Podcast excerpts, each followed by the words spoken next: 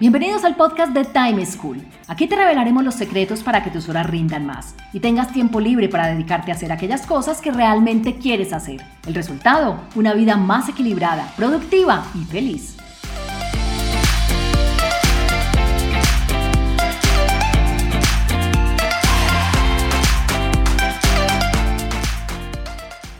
Hola, soy Juan Pablo Lema, un inquieto por la productividad y un estudioso del manejo del tiempo. Bienvenidos a un nuevo capítulo del podcast de Time School, en donde siempre les tenemos consejos para que disfruten mucho más su vida y saquen provecho de cualquier oportunidad que tengan. El tema de hoy es el equilibrio de vida y los retos que todas las personas enfrentamos al respecto, sin importar nuestro rol ni ocupación. Para ello contamos con una experta en el tema, María Antonieta Alcalá. María Antonieta, o Tony, es mentora en el liderazgo disruptivo, coach ejecutiva y experta en empoderamiento práctico. Estudió medicina y cuenta con más de 25 años de experiencia en la industria de la salud. Hace años descubrió que su pasión es ayudar a otros a ser exitosos laboralmente, trabajando de forma más asertiva, armoniosa y satisfactoria. Tiene un programa dirigido a profesionales de la salud que tienen mucho éxito en su vida profesional, pero que están a punto de colapsar por la falta de equilibrio en sus vidas. Tony, bienvenida. Un placer tenerte aquí con nosotros. Gracias, Juan Pablo. Un gusto estar acá. Bueno, para empezar, quisiera hablar un poquito sobre la expresión equilibrio de vida. Muchas personas la utilizamos, la decimos, pero en general yo percibo que la gente cuando dice equilibrio de vida, lo que dice es quiero tener más tiempo libre o quiero trabajar menos. Realmente, ¿qué significa tener equilibrio de vida? Equilibrio de vida significa que tú te sientas en armonía con lo que estés haciendo sea que trabajas 20 horas y solo dediques dos horas a, tus asuntos personales, pero que te sientas en equilibrio con eso. O sea, que tú digas, con esto me siento bien. Y sobre todo que lo que hay a mi alrededor sean personas, mascotas, plantas, lo que tengas, estén incluidos en esa armonía. O sea, el equilibrio de vida no te incluye solamente a ti, incluye todo lo que te rodea. Y si no tienes ni amigos con quien equilibrar tu vida, ni plantas, ni mascotas, pues creo que ahí tienes que hacerte la pregunta, ¿qué más puedo agregar a mi vida? O sea que uno podría decir que el equilibrio parte desde el interior de cada uno. El equilibrio no depende ni de mi pareja, ni de mi jefe, ni de mi empresa, sino que parte de mí mismo. Así es, el equilibrio parte de, del deseo que yo tengo y de las elecciones diarias que realizo sobre qué es lo más importante que yo realice en este día lo más importante es que abrace hoy a algún familiar, pues hago los ajustes que tenga que hacer en mi calendario laboral, en mi agenda laboral, para ir y a dar ese abrazo. O a veces yo necesito ese abrazo, entonces pues voy a que me lo den o voy al parque, o, o sea, ¿qué necesito? Entonces me tengo que preguntar todos los días, ¿qué necesito hoy para tener equilibrio en mi vida hoy? Sin más planes. Bueno, si yo digo, ve, ¿será que yo tengo falta de equilibrio de vida? ¿O cómo me doy cuenta si tengo falta de equilibrio? ¿Como qué síntomas, qué señales, qué alertas las personas deberían estar muy atentas para darse cuenta que les está faltando equilibrio? Mira, creo que lo, primero es lo que, lo que mencionaba hace un momento sobre quién te rodea en tu vida, quién es ese soporte que tienes en tu vida. Si llegas a un departamento o estás en un departamento ahora que estamos en casa todo el tiempo y la única interacción que tienes es con tu pared, creo que ahí es una señal de alerta, ¿no? O sea, ¿por qué? Porque los estudios demuestran que si quiero vivir más y quiero vivir mejor hablando de salud, de tener más salud, necesito rodearme con seres que me den amor, mascotas, plantas o personas, ¿no? Entonces, necesito buscar enriquecer mi vida de esa manera. Entonces, la primera señal es, si solo le hablo a las paredes, levántate la mano y di, ¿qué necesito cambiar en mi vida? Esa para mí sería la primera señal. La segunda es si empiezo a tener alguna manifestación física de que estoy dedicando demasiado tiempo al trabajo. Por ejemplo, si tengo insomnio, si en la noche me duermo súper cansado, pero a media madrugada me levanto pensando en algo del trabajo, si no estoy comiendo adecuadamente, si siempre me duele la espalda, si, por ejemplo, tengo alguna manifestación adicional como exceso de acné, exceso de sobrepeso, si no estoy realizando ningún tipo de actividad física, también es una señal de alerta de no tengo equilibrio en mi vida. Súper interesante porque lo que nos dices es, venga, no solo esté pendiente de su cuerpo, sino de qué siente, de cómo interactúa y con quién interactúa. Son muchas señales muy necesarias y ahora que tantas personas hacen trabajo remoto o hacemos trabajo remoto, hay una alerta porque nos puede llevar a ensimismarnos y quedarnos encerrados en la casa sin interactuar con los demás.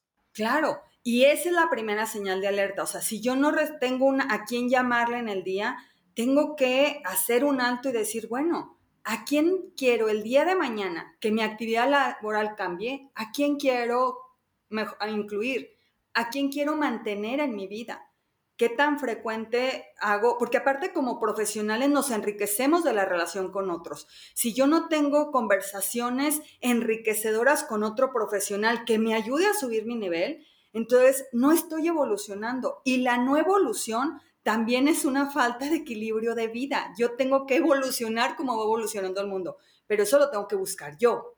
Exacto, sí, parte de mí, parte de propiciarlo. Exacto. Bueno, y cuando uno no tiene este equilibrio porque no estuvo atento a estos síntomas o a estas alertas, porque simplemente se acostumbró y es que soy ermitaño y no me gusta hablar con la gente y no me fui dando cuenta que esto me iba llevando a una falta de equilibrio, ¿qué consecuencias puede tener en mi salud y en mi bienestar? Ok, eh, como les mencionaba, el estudio más grande de bienestar en los seres humanos, que es un estudio realizado en la Universidad de Harvard, que tiene más de 80 años de continuidad, o sea, ya van cuatro generaciones involucradas, ha demostrado que la calidad de las relaciones personales que tenemos es lo que va a dar la calidad de nuestro envejecimiento, tanto en longevidad como en salud. Entonces, o sea, eso, eso es lo primero que tengo que tener al frente. La segunda es, hay otro estudio realizado acerca de la gratitud. O sea, si yo no agradezco lo que tengo en mi vida, en este momento, así sea este aislamiento, tampoco voy a, generar que más cosas agradables y de equilibrio lleguen en mi vida. Entonces, este otro estudio habla de unas monjas que se vio como las monjas de igual manera tenían, vivían más años, pero aparte con mejor salud, pero una diferencia de hasta 30 años de, sobrevivencia versus las monjas que no tenían actitud tan positiva y no llevaban un diario donde escribían las cosas positivas que les pasaba.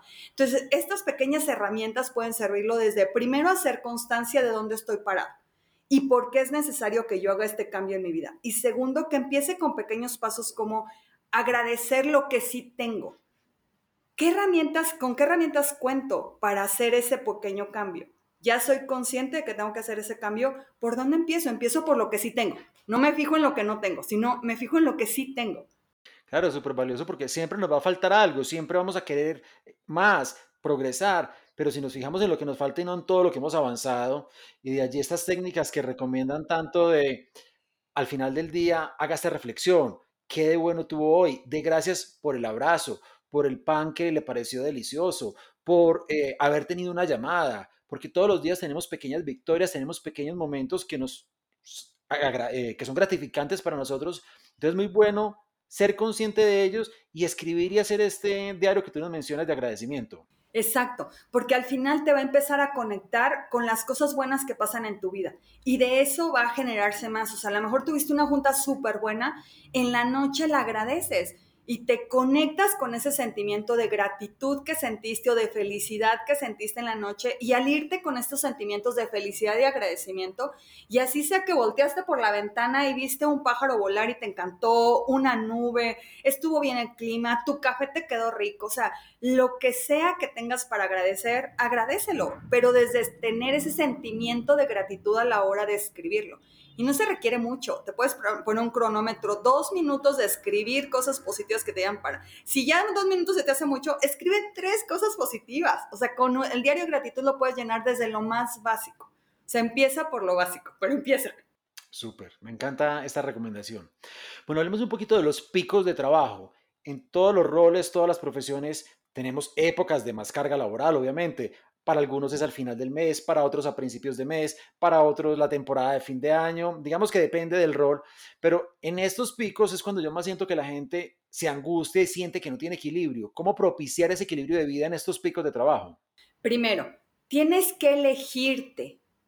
Eh, desde el inicio en la mañana es yo me elijo a mí. Entonces, esa, esa ese decreto que vas a hacer te va a hacer a lo mejor levantarte 15 minutitos antes para estirar tu cuerpo o para hacer un ejercicio de meditación o para hacer un ejercicio de caminata. Puede ser hasta en tu misma casa, o sea, pero si tienes un espacio en la naturaleza sería mucho mejor.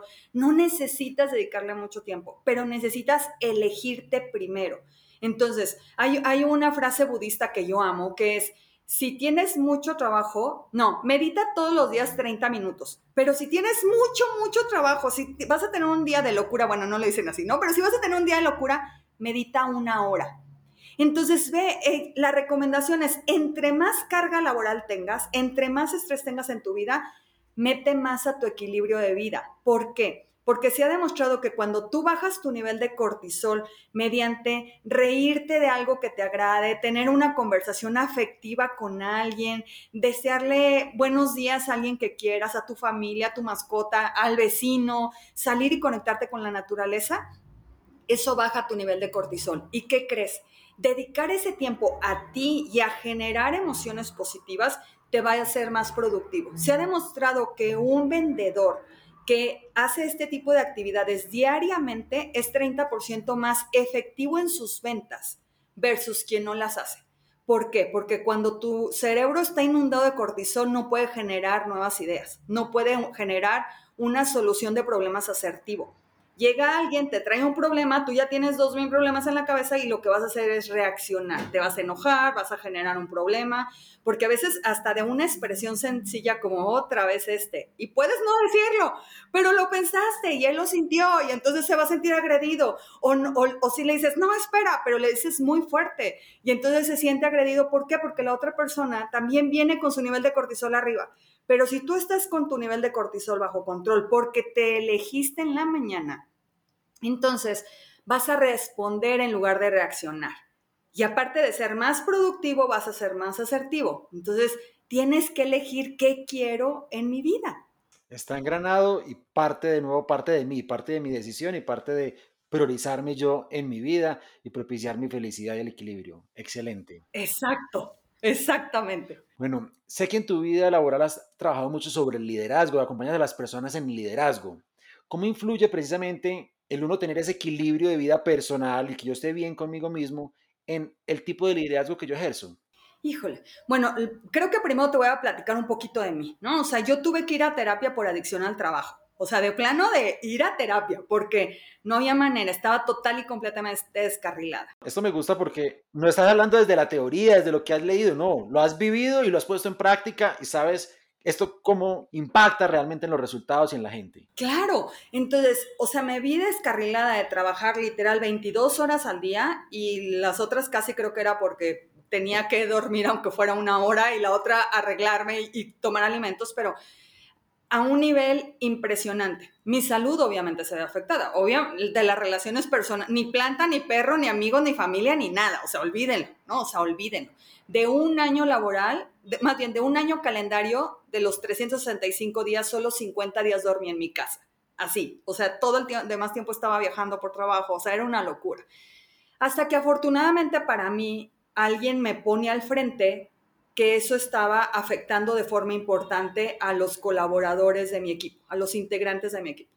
Cuando me lo ponen al frente dije, a ver, una cosa es que yo esté totalmente descarrilada, pero otra cosa es que esté inspirando a mis colaboradores a hacer lo mismo. ¿Por qué? Porque los integrantes de mi equipo ya sentían que tenían que estar a ese ritmo y ese nivel. Entonces era como, no, no, es que si ella trabaja 20 horas, yo también tengo que trabajar 20 horas. Entonces hice un alto en el camino, tomé terapia primero, Después empecé a incorporar eh, meditación en mi vida como mis prácticas diarias. Obvio, esto no lo haces de un día a otro, lo vas incorporando poco a poco, pero al final en lo que me sirvió fue, aprendí a ser un líder inspirador para generar mejores resultados, pero a través de cuidarme más a mí.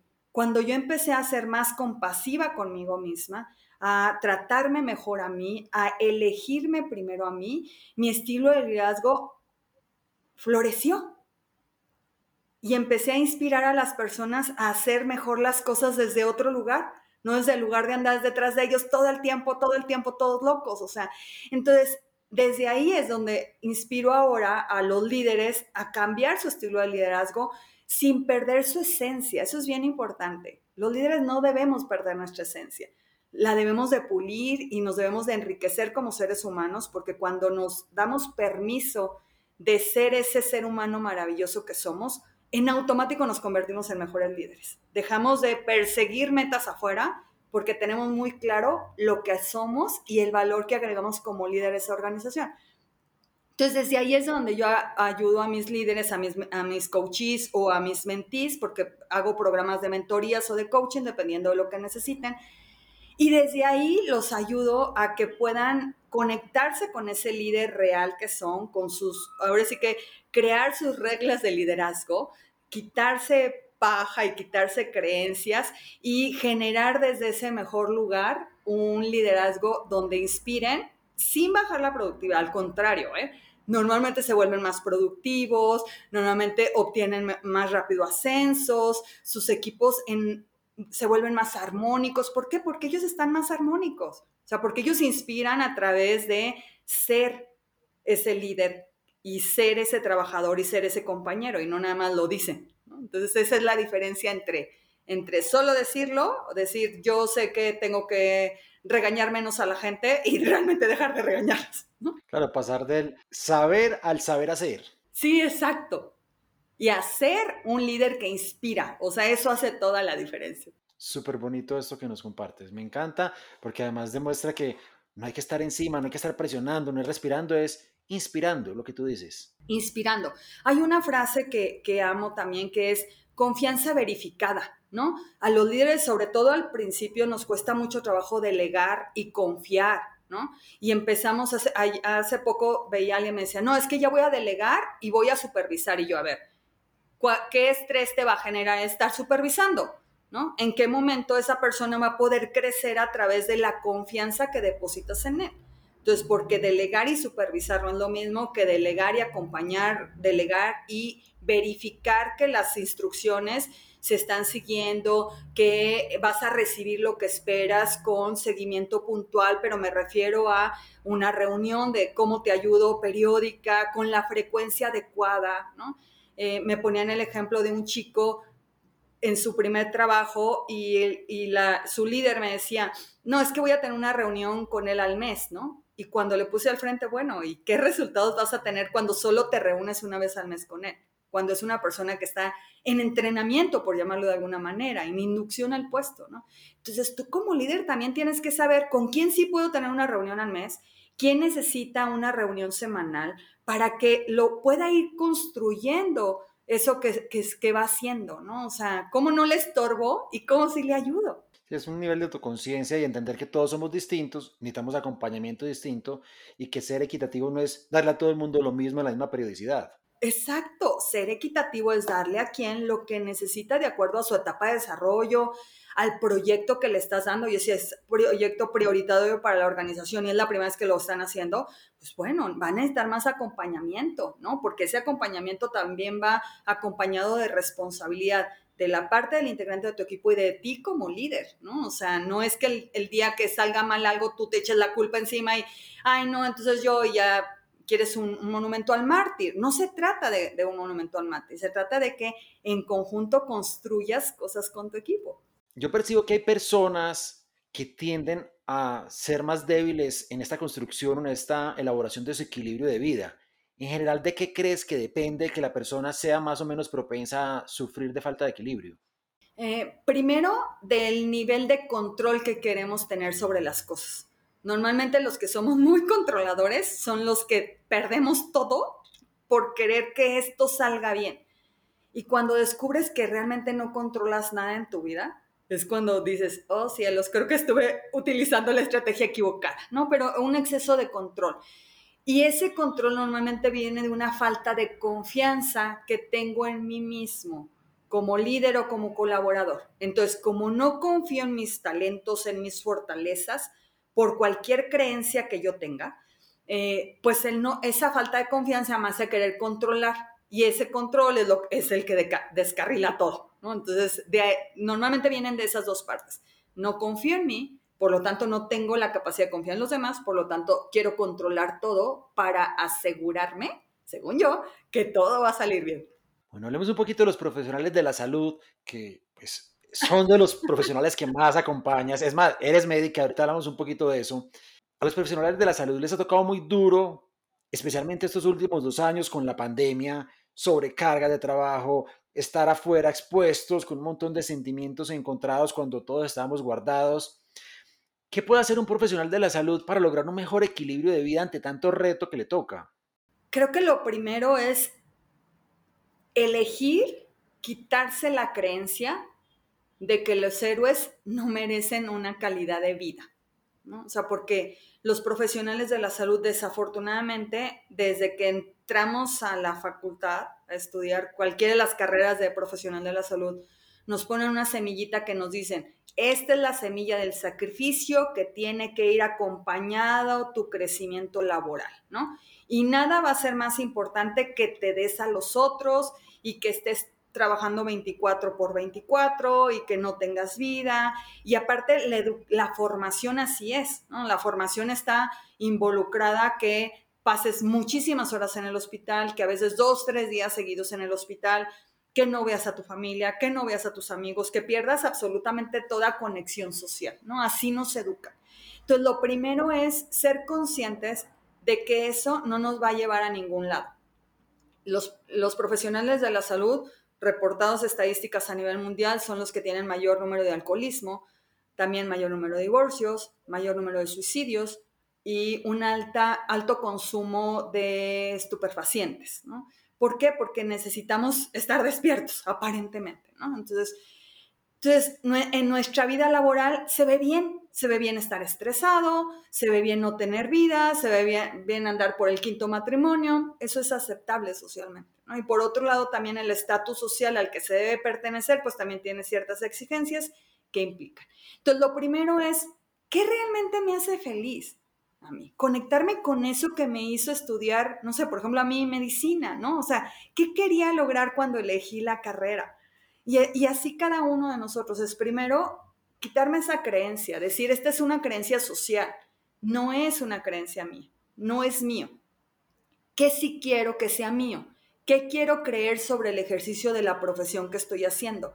Y en base a eso, modelar es qué necesito yo, qué necesita mi familia, cómo podemos convertir esto en algo diferente y que sea beneficioso para mí. ¿Cómo puedo en la mañana tomarme 20 minutos para hacer un ejercicio de respiración? ¿Cómo puedo aprender técnicas súper sencillas que me pueden ayudar entre paciente y paciente a conectarme conmigo, a estar más presente, a ser mejor médico?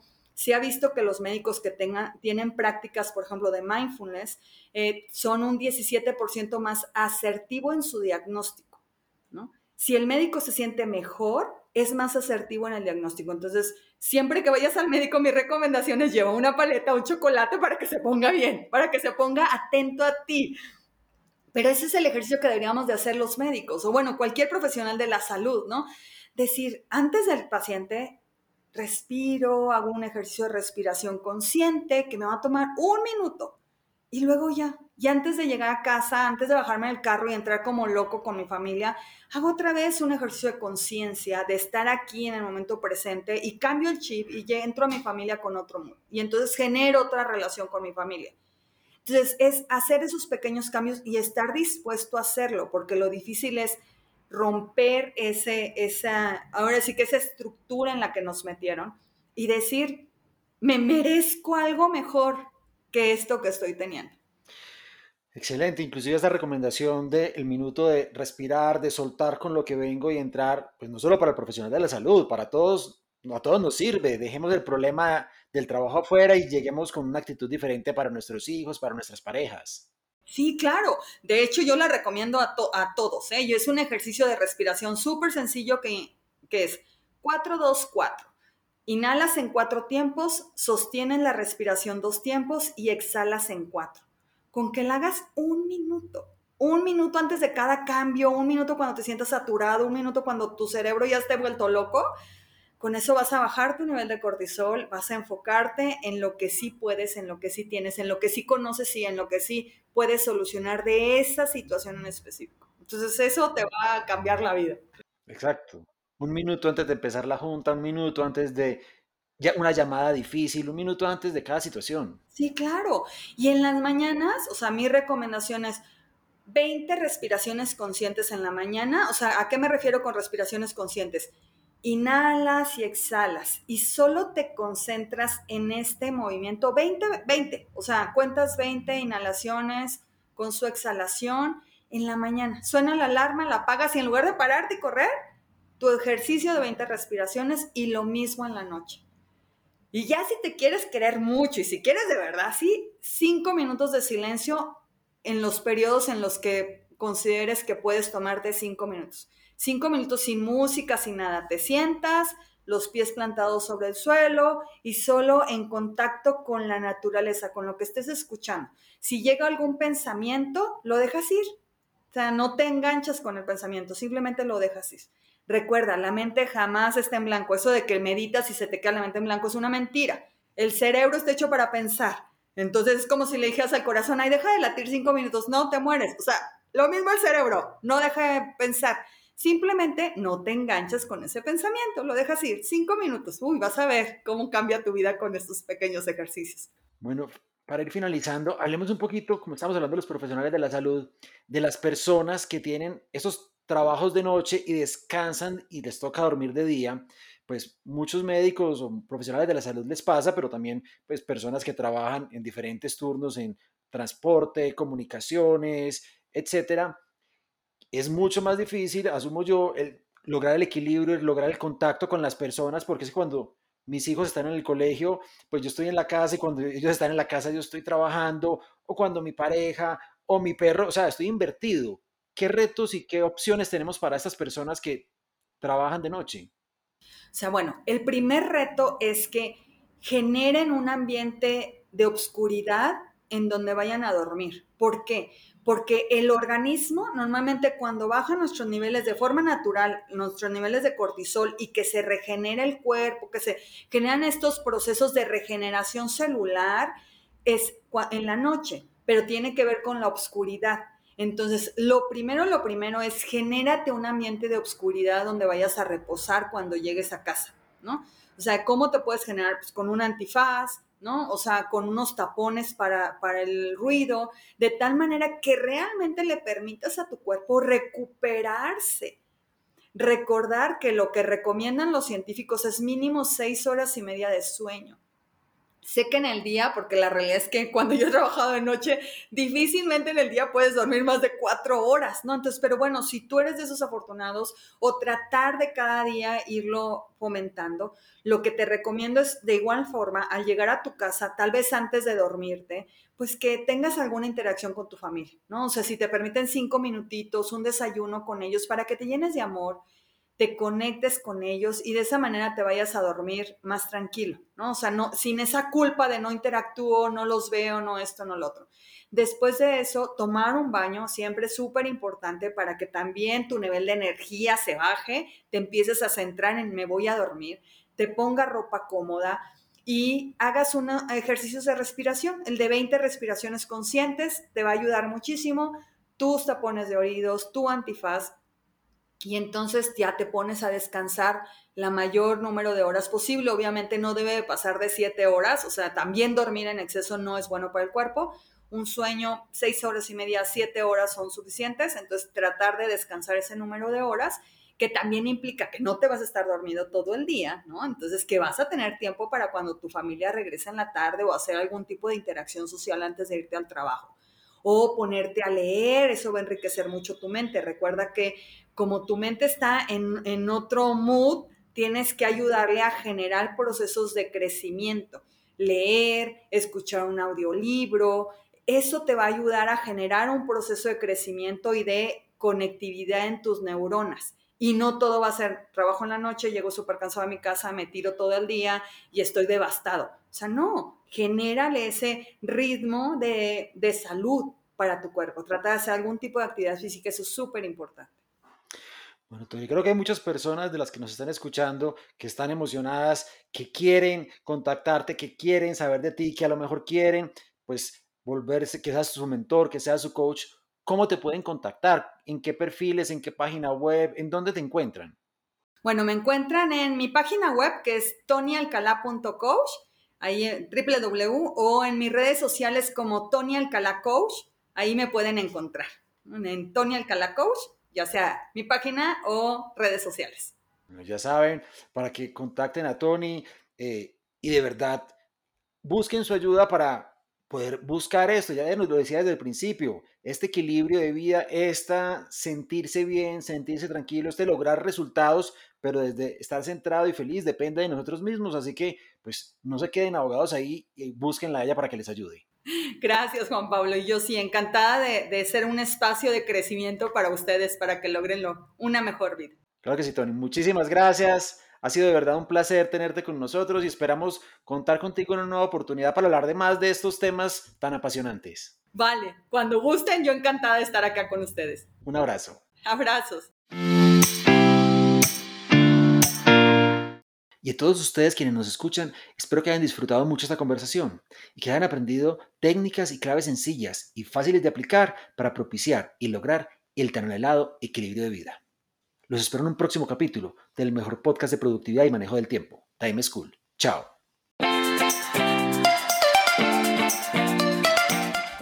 Encontrémonos en un próximo capítulo con una nueva situación y más recomendaciones para que seas más productivo y feliz. Recuerda enviarnos los audios con tus preguntas, dudas e inquietudes al WhatsApp en Colombia 321 700 4810 por correo electrónico a podcast.timeschool.com.